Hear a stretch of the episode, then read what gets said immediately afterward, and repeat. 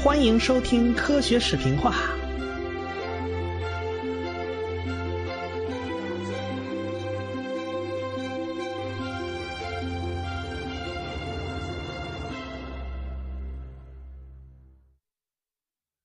让我们再来回顾一下波尔的原子模型。电子在绕着原子核转圈圈，但是它的轨道半径可不是任意的啊！轨道半径符合某种整数规律，为轨道才能够存在。哎，这就是轨道的量子化规则。假如啊，这个电子从高能轨道跳到另一个低能轨道，那么就会放出光子。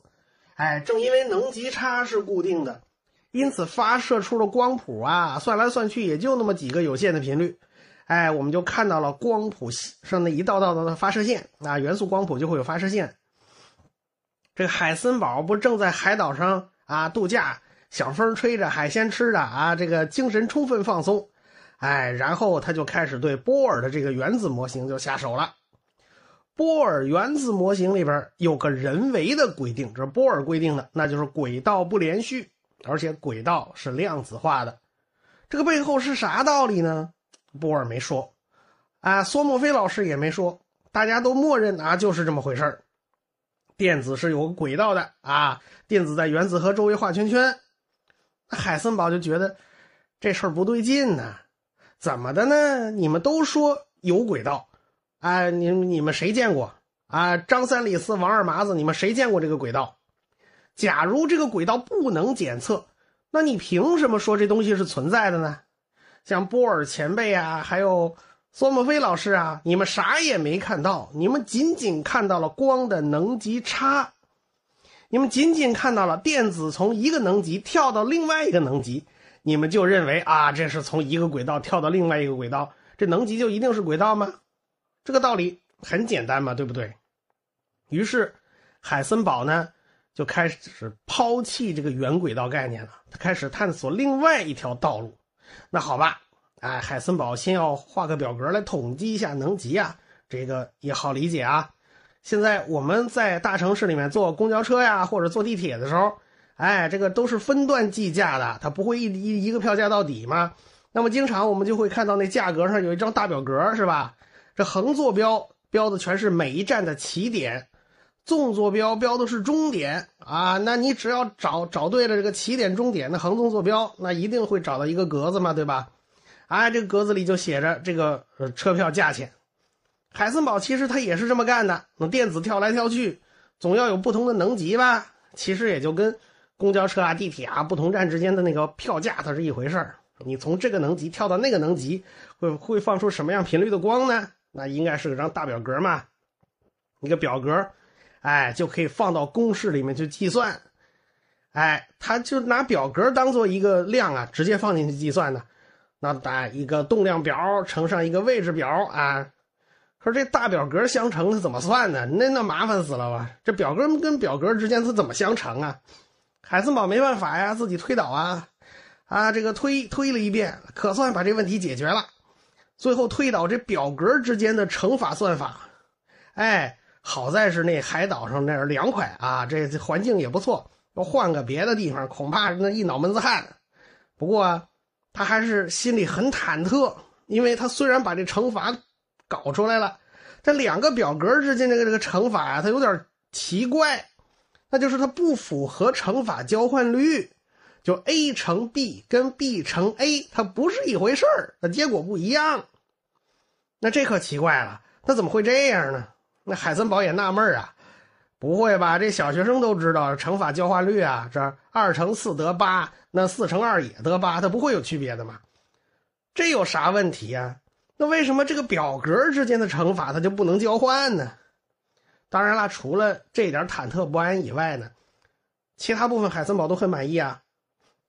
他的这一堆表格计算啊，自然而然他就表现出了不连续的情况啊。不需要那个波尔硬性规定哦，波尔人为规定一个轨道是不连续的，哎，波尔是靠人人硬性规定的，这个太不自然了，所以海森堡就没有用任何揣测出来的东西，比如说他认为你波尔画的那个圆轨道，这个圆轨道就是揣测出来的，你怎么知道它是圆的嘛？参与计算的那些物理量，都是实打实可测量的。圆轨道，对不起，没看见，这东西不能往里放。海森堡对这一点他自己非常满意。哎，后来他就写成了这篇论文。这篇论文后来就被称为一个人的文章。这这个文章就是海森堡一个人闷头写的嘛。这是量子力学史上里程碑式的这个伟大篇章啊！在这篇文章一出来，那整个旧量子论全面退场，新量子力学时代就要来临了。海森堡写完论文呐，就从这海岛上跑回来了，就跑回哥廷根大学啊。他一见波恩老师，立刻就把这份论文给拿出来了啊。他求着波恩老师啊，给他把把关，还给他给他看一眼。毕竟这里头有个让海森堡忐忑不安的这个东西，就是有关那个表格不满足乘法交换律是怎么回事哎，他他也说不清楚。哎呀，当然了，他还跟伯恩说啊，趁着假期去一趟英国剑桥大学，到那儿讲课，哎，跟人家交流一下。那时候海森堡已经有名气了。那时候你别看海森堡啊、泡利啊这帮物理学男孩已经开始要进入如日中天的辉煌时代了，但是啊。他们的辉煌仅限于物理学，那其他方面，二十来岁的毛头小伙子仍然是一帮大男孩嘛。一说，哎，有机会出远门、出国啊，咱到英国去溜达一趟啊，到剑桥，那高兴的直蹦。海森堡一溜烟就跑了。那话分两头了，就咱就先不讲海森堡去英国，咱先讲这个波恩。波恩拿过论文一看呢，怎么看着怎么眼熟。这个海森堡这个表格是个啥玩意儿？怎么看着怎么别扭？怎么乘法交换律这么简单的玩意儿也失效了啊？可是往后边看呢，推算啊，那倒是非常让人激动啊！过去旧量子论那个圆轨道那些毛病全没了，这倒是一个对旧理论的巨大突破。哎，这波恩看了这点很满意，很开心，他就把这篇论文给发出去了，他就寄给了《物理学杂志》。没多久啊，就发表了这篇文章，后来就史称一个人的文章嘛。但是那个不满足乘法交换律的问题，让这个波恩也很挠头啊。这个波恩想了好几天，这到底怎么回事他突然灵光乍现，他觉得这个东西好像怎么看着怎么像当年数学上学过的矩阵呢？矩阵的乘法就是不符合乘法交换律的。这时候波恩才恍然大悟。原来海森堡这小子一不留神，自己就把有关矩阵相相关的那个东西给重新发明了一遍。哎，现在大家上大学啊，理工科的话都要学到矩阵的相关知识。有一门课叫线性代数啊，俗称叫线代，讲的就这玩意儿。现在大学生不说熟悉线性代数吧，哪怕你文科生，他也会有个耳闻，哎，也也会知道有这么个玩意儿，是吧？那海森堡居然不知道，那别说海森堡啊，就是波恩都忘得差不多了。那时候物理学主要靠微积分，其他的数学学科他不太用得上，因此呢，不熟悉是常态，不熟悉是正常的。很多物理学家都不熟悉矩阵这玩意儿，这波恩呢就需要一个人帮忙啊，用矩阵的标准写法把那个海森堡的东西重新整理一遍。谁学过这矩阵呢？想来想去，首先想到了海森堡的大师兄泡利。哎，这波恩就来找泡利了。泡利一听这想法，一晃脑袋，人家泡利不干啊！人家对波恩说了：“你看，你看，你看，你就喜欢这种冗长复杂的数学形式，搞这么复杂干啥呀？这样的话啊，只会损害了海森堡的物理思想。”哎，你看泡利总这样，他经常跟那些伟大的发现呢就失之交臂。就因为他那个火力全开的那个脾气啊，他前头就跟那量子自旋就失之交臂了嘛。人家都送上门来了，他还把人家批评一顿，闹得人家信心都没了。这回啊，他又跟这个文章失之交臂，这是一个里程碑呀。那没办法，波恩没辙呀。泡利这孩子脾气太大，人家不干，那找谁呀？这时候，哎，他的一个助教就冒出来了，他来找波恩，他说：“老师啊，我我我我我我我来试试看吧。”波恩一一看，我您您您您先把信儿喘匀了啊，把字发清楚了，慢点慢点，别急别急啊！来的正是他的那个助手约旦。这个约旦呢，口吃，平时不太爱说话。波恩老师一问呐：“你懂矩阵吗？”约旦说：“我学过矩阵呢。”啊，咱们咱们说句题外话啊，这个约旦这个名字翻的实在不怎么样。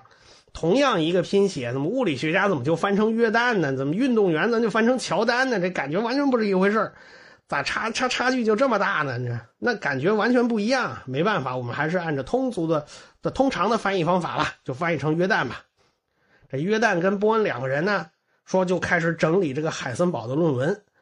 啊，把这个论文完全转化成标准的标准的矩阵写法，咱咱咱别再叫格子了啊！这么叫的话，你传出去又让人家希尔伯特那帮子数学家笑话啊！这笑话咱物理学家没文化，这个这个就麻烦了。这个，哎，这篇论文就写的很详细啊，因为大部分物理学家不懂矩阵，这个论文还要从矩阵的计算方法、整体系统详细全写出来。哎，先先得搞个矩阵知识科普，那这科普完了才能切入正题，讲海森堡的矩阵力学。特别要强调一下啊，这个矩阵的乘法是不满足乘法交换律的啊，这个 a 乘 b 不等于 b 乘 a，这两个不是一回事哎，其实呢，这个我们现在大家如果用过 PS 这这种作图软件，大家大概也能有个感觉啊。比如说一张图片转四十五度，然后再压扁。啊，或者把它倒过来，先压扁再转四十五度，这最后俩结果是不一样的。说白了，操作顺序都不能互换，因为啊，这旋转呀、缩放啊，背后全都是矩阵计算。啊，先旋转再压扁，跟先压扁再旋转的结果不同，恰恰就是因为这两个动作要连在一块的话，它是矩阵相乘关系啊，它不能倒过来。所以大家也也都能能想得到，这平常。跟矩阵最亲密的一个接触，也就是图形、图形旋转啊、缩放，这个就是矩阵啊。反正波恩呐、约旦他们有了正经八百的这个矩阵工具呢，立刻就大显神威。他们算出了跟经典力学兼容的这个系统。哎，经典力学就是他们这套矩阵力学的一个特例。说白了，这整个系统跟过去的经典力学是兼容的。矩阵力学是经典力学的一个扩展。比如说啊，能量守恒定律，在矩阵力学的推导下，哎，能量守恒也是成立的。它不像波尔前一阵子搞那个 BKS 理论，那非要跟能量守恒过不去啊。他说能量守恒可以放弃，后后来被人灰头土脸的弄了一顿。后来波恩和约旦就把这篇论文给发出去了，也是发在物理杂志上，因为是两个人写的，是史称叫两个人的文章。波恩和约旦可不两个人吗？咱放下波恩和约旦不表啊，咱翻回头来讲海森堡。海森堡就去了剑桥大学啊。那现在物理界风头最劲的就是德国的哥廷根学派和丹麦的哥本哈根学派。那这也没办法，最近德国人那边啊，这个德语圈他比较牛。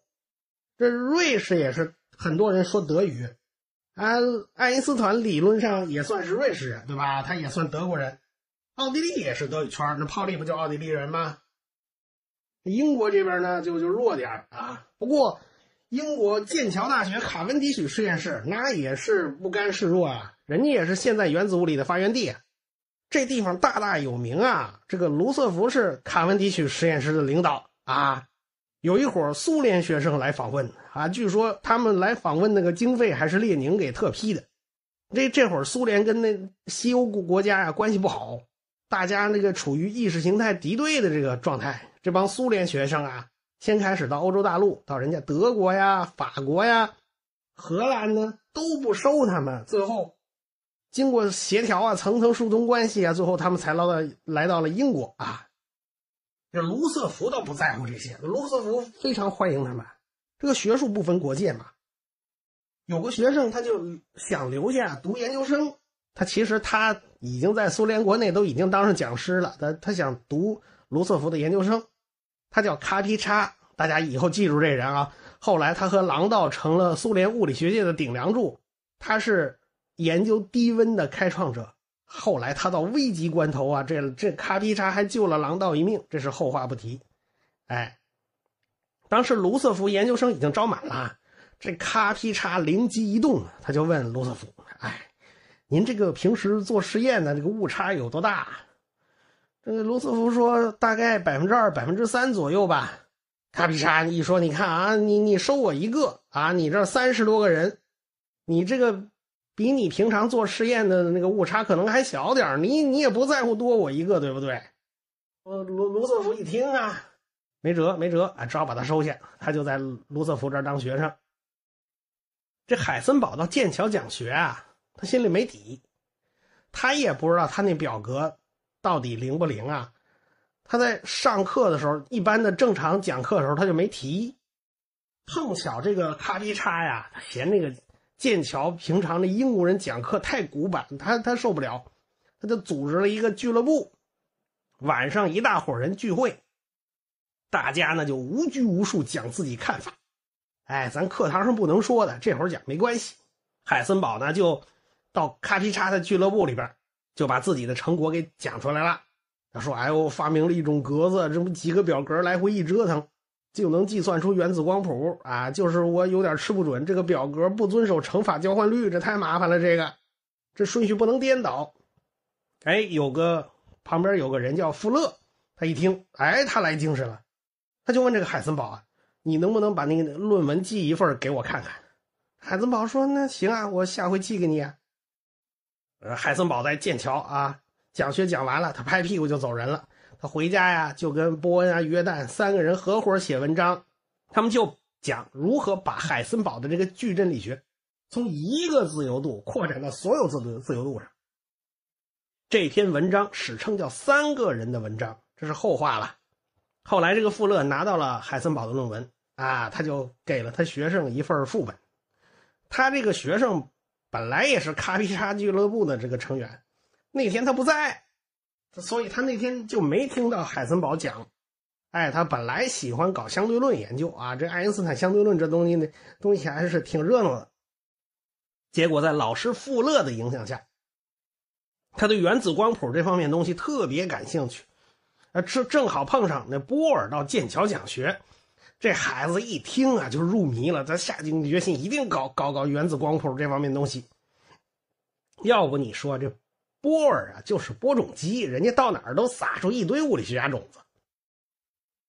这孩子一九零二年出生，他名字叫狄拉克，他比海森堡还小一岁。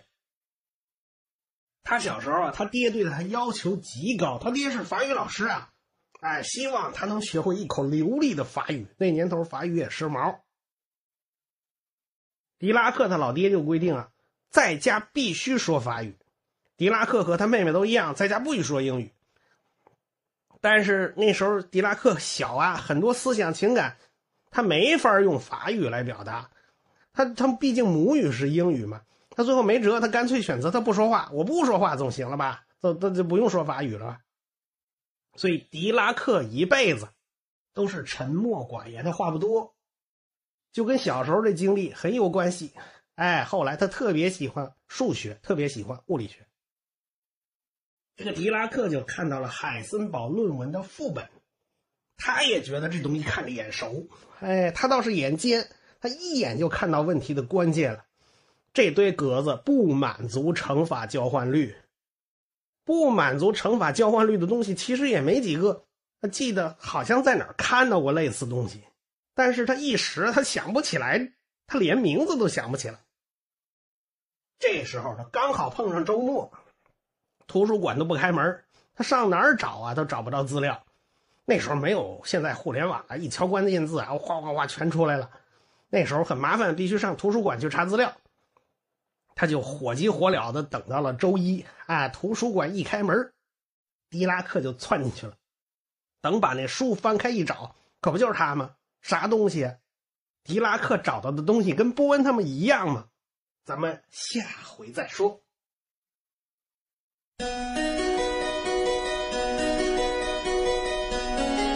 科学史评话的公众微信号已经开通了，只要你搜索“科学史评话”，然后再找那个一把扇子图标，点击以后添加就可以了。